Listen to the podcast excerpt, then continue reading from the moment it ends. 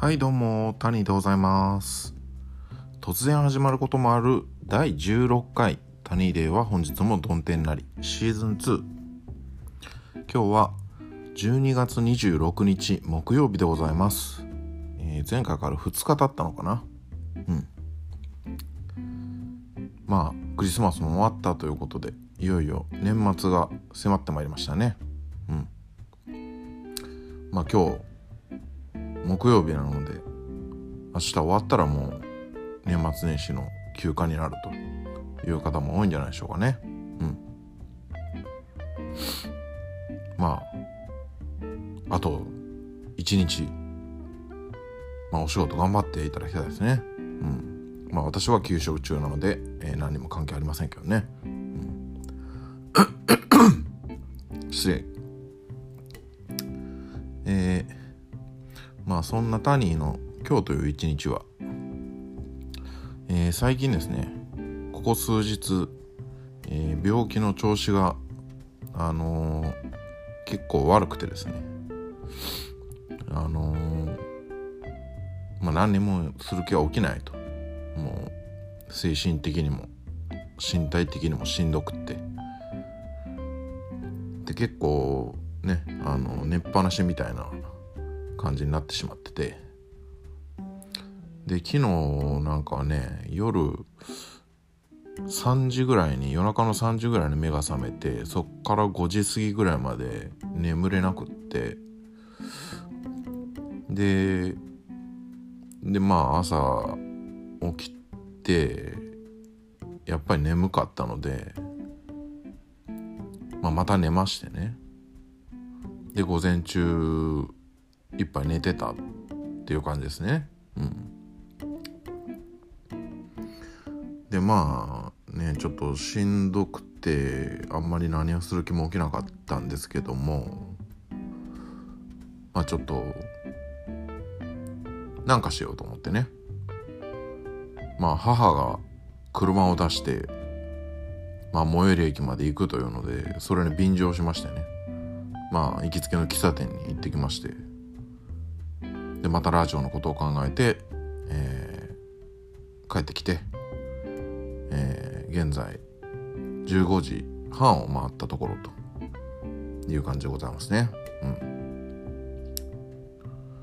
うん、いやーちょっとね年末には大切なイベントごとがあるのでちょっと今の体調でいけるのかどうかすごく不安なんですけどまあそれまでにちょっとはね上向いたらいいなという感じでございますね。うん。まあそんなタニーの話は置いといて今日もメールが届いておりますので読んでいきたいと思います。えータニーのカツのコーナーにメールが来てますね。ラジオネームおかず大好きボブキャット。はいいつもありがとうございます。タニーさんメリークリスマス。メリークリスマス。もう過ぎましたけどね。うん。いい子にしてたのでなんかください。あげません。ボブは怒ってます。アラフォー世代をターゲットにしたビックリマンチョコのコラボしすぎ問題にです。正直気になるけどキリがないので手が出せずにいます。チョコ大好きタニーさんどう思いますか？で最後リンクコピーが貼ってあってそれを開きますとまあどんだけコラボしてるか出てくるわけですね、うん、ビックリマン。プロ野球チョコ。ニコニコどうか。サッカー応援ウエハースチョコ。初音ミク。ライブステージ伝説。ミックリマンチョコ。劇場版ハンターハンター。ああ？などなど。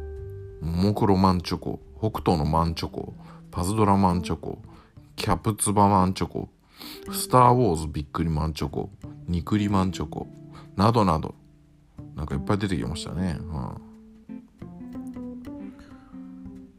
ん、まあ別にいいんじゃないですかね。コラボしたら。別に。今ねあの今日ビックリマンチョコが普通に売っててもあんまり売れへんような気がするしまあ頑張って売ろうとしてるっていうことでいいんじゃないですかね。うん。別にいいと思います。はい。ということで今日のメールでした。えー、かなりローテンションローテンションですけれどもここで今日のコーナーに行ってみたいと思います。今日のコーナーは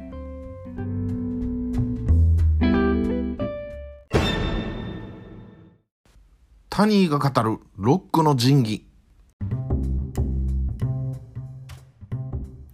はい。第16回。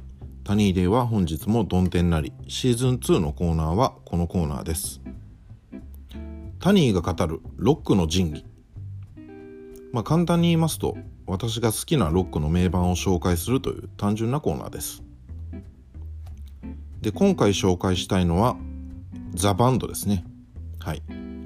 ザ・バンドの「ミュージック・フロム・ビッグ・ピンク」というアルバム。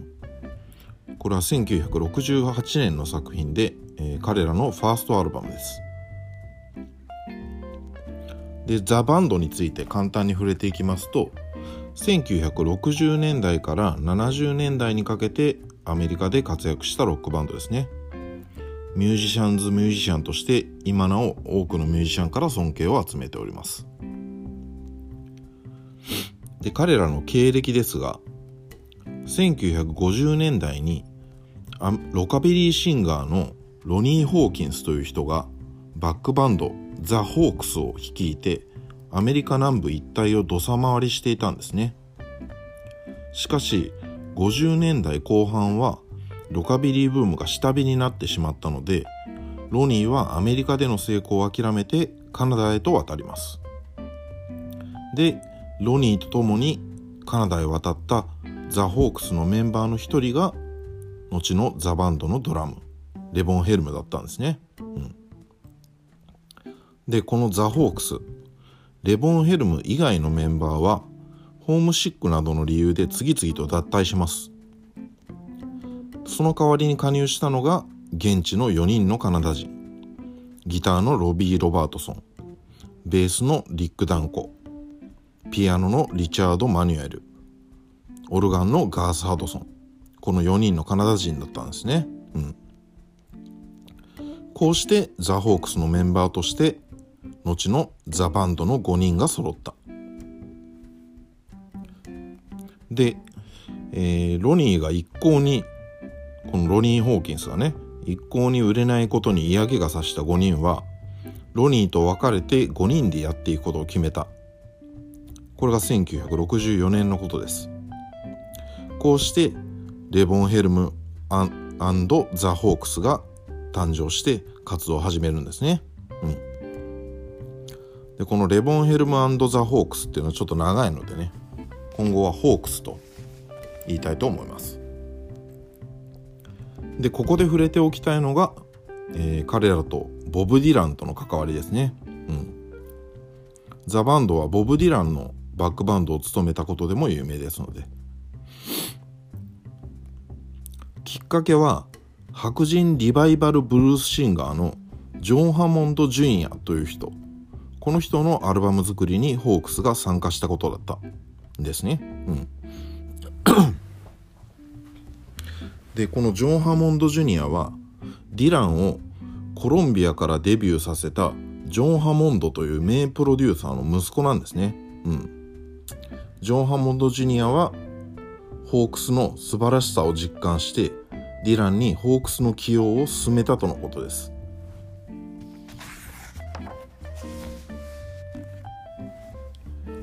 まあこのディランとの最初の関わり出会いには諸説あるようで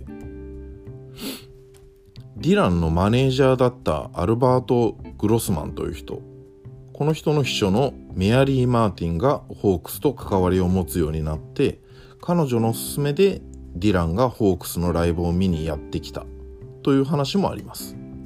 うんまあ、どちらが本当かちょっとよくわからないですけどね。まあ諸説諸説あるようです。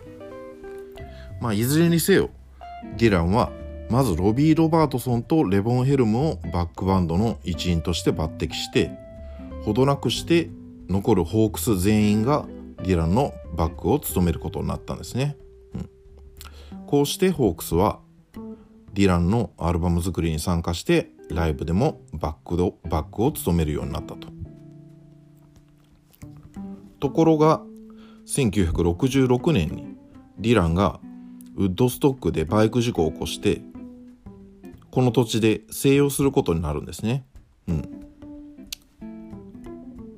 でディランは音作りのためにホークスを呼び寄せてホークスはそのためにウッドストックで一軒のピンク色の家を借りて地下室に簡易スタジオを設置したんですね。うん、この地下室でディランとホークスはあまたのセッションを行い新たなディランのロックを模索していったこの模様が録音されたのがディランの隠れた傑作と言われる「ザ・ベースメント・テープス」というアルバムですね、うん、これはまあ有名な話です。でこの地下室でのセッションに感激したディランのマネージャーアルバート・グロスマンはキャピトルを強引に口説いてホークスをザ・バンドと改名させてデビューさせることにしたんですね。こうして実現したのが本作「ミュージック・フロム・ビッグ・ピンク」というアルバムであってアルバム名はピンク色の家での音作りをイメージしております。でザババンド名がザ・バンドになったのはホークスがディランのバックバンドとしてあのバンドと呼ばれていたからだとかまあ当時はあのディランがねエレクトリックサウンドを導入したことに対して賛否両論両論が渦巻いていてライブでホークスが登場するたびにブーイングの嵐だったみたいなんですね。うんまあ、なんであのバンドって呼ばれてたのはまあまあ悪意もこもってると思いますね。うんで次に、えー、本作「ミュージック・フロム・ビッグ・ピンク」について触れていきたいと思います、えー、先ほど言った通り本作はディランのベースメントテープスとリンクしております。ディランと共作の曲だったりとか、まあ、ディランが書いた曲も含まれています。あと大きいのがプロデューサーとして天才ジョン・サイモンを迎えたことも大きいですね。うん、まあ彼の手腕なくして本作は歴史的名盤にはなり得なかったと思いますね。うん、で、えー、このアルバム、まあ、全曲ではないんですけど私が特に好きな曲について順番に触れていきたいと思います。まずは1曲目「Tears of Rage」という曲。これはベースメントテープスでもおなじみの作品ですね。えー、ディランとリチャード・マニュエルの共作のさ曲です。ゆったりとしたメロディーの中でオルガン、アコーディオン、ホーンなどの音が絶妙に溶け合っている印象。で、ロビーのギターもアクセントとして非常に効いてるなという感じですね。うん。哀愁のあるリチャードのボーカルも素晴らしい。まあ、ザ・バンドならではの奥深いルーツロックがこの曲によって始まったと言えると思いますね。うん、次が、えー、2曲目の「To Kingdom Come」という曲。これはロビー・ロバートソンの曲です。まあ、アルバムの中では比較的ノリの良い曲で、えーまあ、パワフルかつシンプルなレボンのドラムの上で動くリックのベースが特徴的かなと思います。まあ、リチャードのピアノも特にサビで主張していてこの曲の雰囲気をよく作ってるなと思いますね。うんまあ、終盤のロビーのかっこいいギターソロも聴きどころだと思います。うん、この曲かっこいい曲ですね。うん、それに、えー、次が5曲目「The Wait」これはロビー・ロバートソンの曲で、えー、ザ・バンドの代表曲にしてロックの歴史歴史に残る名曲と言われております。ザ・バンドはねあの知らなくてもこの曲は聞いたことあるっていう人多いと思いますね。うん、映画の「イージーライダー」にも使われたりしてましたしね。うん、でこの曲はアメリカ南部白人伝統のゴスペルソングを継承したものと言われております。鳥肌もののアコギのリフからゆったりと始まってまあ、ピアノとともにこうサビで見事に盛り上げる感じ。うん。まあなんといってもレボンをメインにリチャード、リック、この三者三様のボーカル、コーラスが素晴らしい。うん。本当に素晴らしい。で、ボーカルを生かすためか、ピアノ以外の楽器の主張は少ないんですけれども、いずれもシンプルで無駄が一切なく素晴らしい演奏だと思いますね。うん。まあここの曲は超有名曲ですしアレサ・フランクリンなど多くのミュージシャンにカバーされております。まあ私にとってはザ・バンドのベストソングであるだけではなくって今まで聴いた数多くの音楽今まで聴いた数多くの曲の中でも一二を争うほど私の人生において重要な曲ですね。うん。それほど素晴らしい曲だと思います。それから次が、えー、8曲目の「チェストフィーバー」という曲。これはイントロの重厚なオルガンが印象的なロビー・ロバートソンの曲ですね。力強く入ってくるレボンのドラムも好きです。で曲が進むごとにギターが盛り上がりだしてサビではピアノと主張し合うような展開もいいですよね。うん。でギターが主張しているんですけどこう音の隙間を縫うようにも聞こえるところにロビー・ロバートソンの凄さが伺えるかなと思いますね。うん。でこの曲は途中でホーンとアコーディオンだと思うんですけどまあ、それだけになる部分もあって面白い曲だなという印象ですね。うん。まあ終盤でのオルガンソロも非常にかっこいいです。うん。次が、えー、10曲目「This Wheels on Fire」という曲。これはディランとリック・ダンコの共作ですね。この曲も印象的なキーボードから入ります。でシンプルなドラムの上で動くベース。そのリズム体の上で主張し合うようなギターピアノキーボードがいずれもかっこいい曲ですね。うん。これかっこいいですねこの曲も。うん。それから、えー、最後の11曲目「I shall be released」まあアルバムを締めくくるディランによる名曲ですね。うん。まあこの曲もザ・バンドを代表する名バラードと言えると思います。まあなんといってもリチャードの切なげな歌声が素晴らしい。まあ歌を聴かせるためかまあ楽器の主張は少なめなんですけれども、まあ、キーボードの音色がね実はかなり効いてるなと思いますね。あとピアノも効果的に使われている印象を受けます。うん。まあ、この曲もね、まあ、ザ・バンドを代表する曲として非常に多くのミュージシャンにもカバーされております。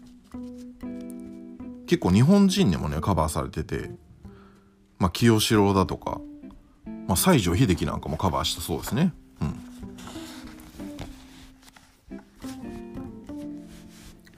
で最後に、えー、まとめますと本作「ミュージックフロムビッグピンクはザ・バンドを代表するのみならず60年代のロックを代表する名盤です。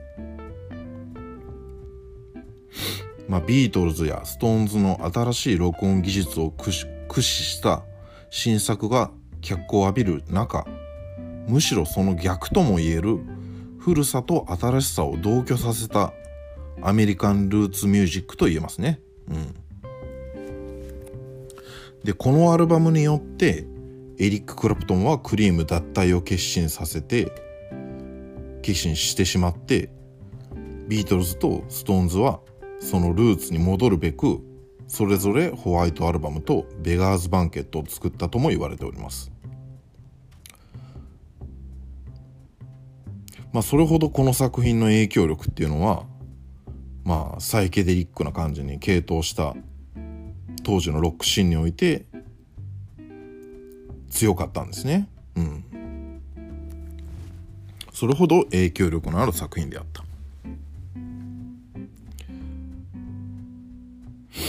まあこのアルバムはロックファンなら避けては通れない作品と言えるので是非一度は聴いてみてほしいですね。はい。まあそんなところですね。で、えー、今回このアルバムについて触れた曲えー、何曲ぐらいかな？6曲かな？はい。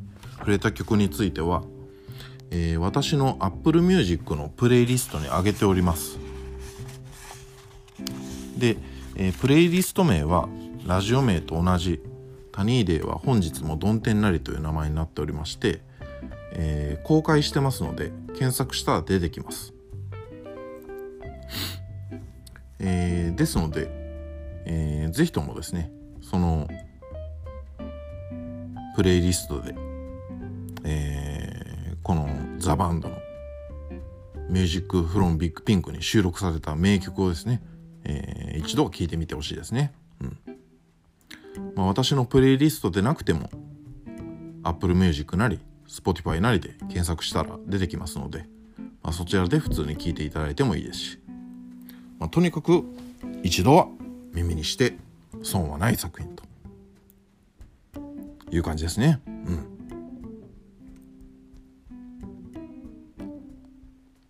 えー、ということで、えー、YouTube で視聴されている方、最後までご視聴いただき本当にありがとうございました。最後にメール募集しております。アドレスはタニーデイアットマーク gmail.com tunnyday アットマーク gmail.com です。私のツイッターのプロフィールにも記載しております。コーナーが、えー、今のところ4つありまして、1つ目がタニーのお悩み相談室。これはタニーがお悩み相談に乗るという単純なコーナーです。2つ目がタニーの勝つ。カツを入れるのカツ身の回りのタニーにカツを入れてほしい出来事や勝つか否か判断してほしいことそんなようなことをメールに書いて送ってください3つ目が思っちゃったんだからしょうがないなんだか思っちゃったようなことを簡潔なメールで送ってくださいまあこれはあの前にラジオでやりましたのでその回を聞いていただけると分かりやすいと思います。えー、4つ目が戦わせたいんだからしょうがない。戦わせてみたい人あるいはものを何々 VS 何々という形でメールで送ってください。これも以前ラジオでやりましたのでその回を聞いていただけると分かりやすいと思います。その他にも通常の感想メールご意見メール質問メールなどどんなメールでも構いませんので送っていただけると大変嬉しいですメールお待ちしております。ということでお送りしてきました第16回タニーデーは本日もどん天なりシーズン2この辺りで失礼したいと思います。ほんじゃまたな